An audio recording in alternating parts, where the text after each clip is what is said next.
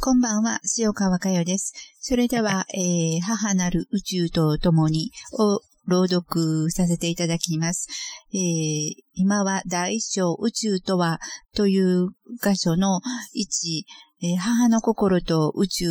というところのを読ませていただいています。えー、宇宙、えー、私が宇宙といい、宇宙と思っている宇宙とは、太陽系の惑星云々の形の世界ではありません。波動の世界のことなんです。宇宙とはエネルギー、つまり宇宙とは私たち自身、私たちの中に宇宙がある。宇宙そのものが私たちであるということを、うん、自分の心で知っていきましょう。感じていきましょう。自分の心で証明していきましょうということです。えー、そういう、えー、宇宙を、あの、を指して、えー、母なる宇宙と共にという本を書かせていただきました。うん、宇宙に興味がある人もたくさんおられると思います。あページ数は27ページ、えー、後ろの方4行目からです。宇宙に興味がある人もたくさんおられると思います。宇宙のパワーが大好きな人も多いのではないでしょうか。しかし、母の心を忘れ去った中で宇宙に思いを向けていくことは大変危険です。まず、母の心を感じていくことが一番大切なことだと分かってください。確かに宇宙という波動の世界、エネルギーは私たちにこれから大きな影響を与えていきます。だからこそ自分たちの中に本当の意味での母のぬくもりを蘇らせることが第一なんです。母のぬくもりですね。宇宙は遠くにあるものではありません。宇宙は自分たちの心の中にあるのです。ということを心に留めて、ありふれた日常から宇宙を感じていってほしい、宇宙を思うことをしていってほしいと思っています。宇宙を感じること、宇宙を思うことは母の思いを感じること、母を思っていくことなんだと知っていただきたいと思います。ここで宇宙というところから今一度私たちの日常生活に視線を向けてみます。私は日々目にするニュース、耳にするニュースを通して次のようなことを感じています。あなたはどうでしょうか？人はみんな心の中に暗闇を抱えています。真っ暗闇を抱えています。日々目にしたり耳にしたりするニュースはそのことを示しています。身震いするような目を覆い耳を疑う事件が次から次へと出現してきます。いろいろなことが起こる中で、許せない、なんでここまでするのか、怒りの矛先をどこへ向ければいいのか、その責任はどこにあるのかと問題解決を叫ぶ人たちも、実はそれが自分たちの心の世界のことなのだということには思いも及びません。思いも及びません。しかしそれが現実なのです。誰がではなく、また特定の特殊な人種がというものでもないと私は思っています。大切なもの、自分の原点を忘れ去った人間の心の中から出てくる闇の世界が、ある時には弱い者いじめになったり、児童虐待になったり、その他、営利誘拐、児童売春、親殺し、子殺し、保険金殺人、オレオレ詐欺、霊感商法、詐欺商法、収賄、贈賄、談合汚職、臓器売買、援助交際、集団暴行、麻薬密売に麻薬中毒等々、もろもろの事件となって毎日毎日世間を騒がせています。しかしそれもほんの数日で、やがてそのことは人の間から消えて、新たな事件へと世間の目は向けられていっているようです。ただ確かに世間の人たちにはそうであっても、その事件、事故等の当事者には決して忘れられない記憶となって心に残留していきます。たとえ加害者となった側を裁判にかけて仮に極刑を言い渡されても被害者側には心の禍根として残ります。被害者の人権を蹂躙した加害者が堂々と人権を主張していく場合も往々にしてあり、心中は複雑でしょう。一応は決心した事件等も、当事者たちの心の中は依然としてそれらを引きずったままなのではないでしょうか。一度心に受けた衝撃は大きな心の傷となって、それが完全に言えることはなかなか難しいでしょう。そして最終的にお金によって決着をつけるということかもしれませんが、果たしてどうなのでしょうか。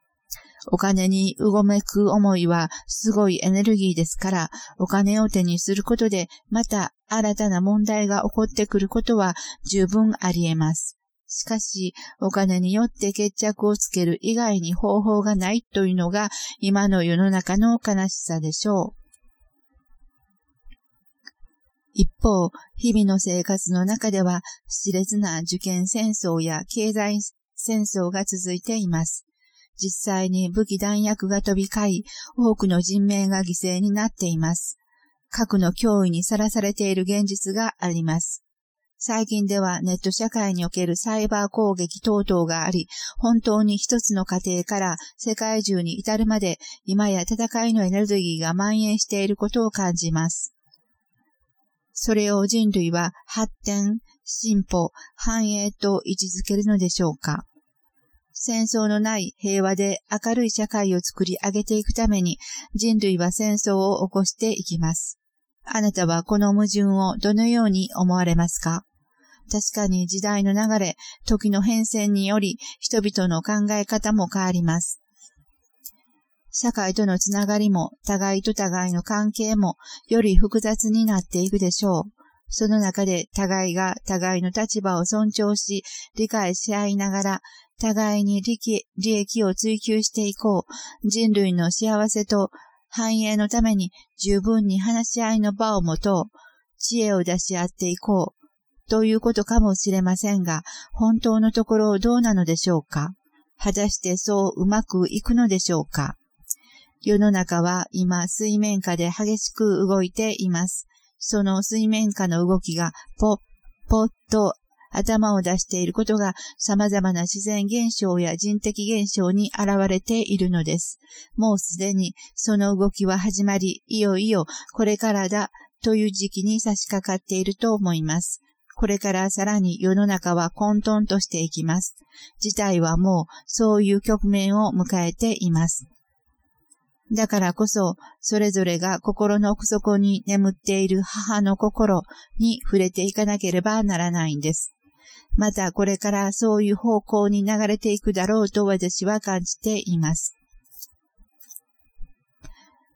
次の項目でこのような世の中の流れを踏まえた上でいくつかのテーマを出し、私の心に上がってくる思いを綴ってみました。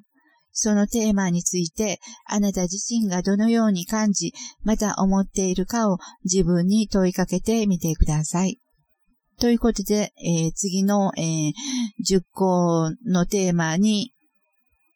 続いていきます。宇宙、大小宇宙とはという中の部分、母の心と宇宙というところをえー、3日かけて、えー、朗読させていただきました。えー、宇宙、宇宙に心を向ける瞑想はとても大切ですけども、あなたの心の中に母の心、母のぬくもりですね。母のぬくもりがしっかりと確立していなければ、宇宙を思う瞑想はうまくいきません。えー、欲だけで、えー、宇宙に向ける瞑想をしても、自分の、お勉強につながりません。ただ、えー、どういうのかな？だんだん敏感になるにつれて、えー、自分の苦しみの深みにはまっていくというか、そこから自分を救い出す、えー、明るい方向へ自らを誘っていく、そのパワー、そのパワーは母の心、愛が自分だったという、そのことに尽きるんです。その母の心、えー、母のぬくもりですね。それをしっかりと確立しつつ宇宙に思いを向ける、そういう学び方をしていってください。えー、正しい手順で、えー、正しい瞑想をしていくこと、学びに触れた人、えー、年月の長い人はもう耳にタコができるほど聞いています。す、べ、て自分のためです。自分を次元以降へ誘っていく意識の流れの中に乗せていくために、いろいろいろいろ知識としてはあると思いますが、それをどうぞ自分の心で感じ、分かってください。自分の心で感じ、分かったものを信じられる。つまり、自分の中を信じられるということが、えー、とても大切なことです。それでは最後に今日も共に瞑想して終わりたいと思います。軽く目を閉じて息を整えてください。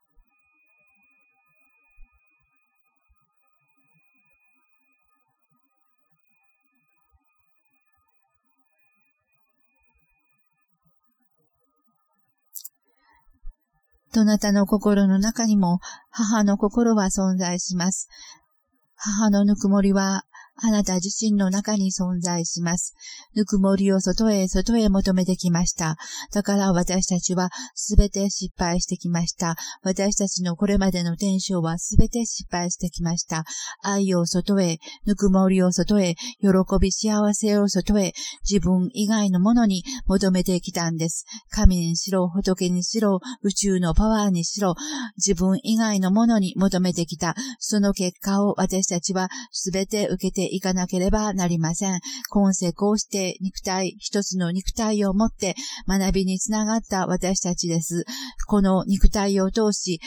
どうぞ真実の自分に目覚めて参りましょう。それでは、あなたの心の中にしっかりと存在するその母の思い、母のぬくもりに心を向けてみてください。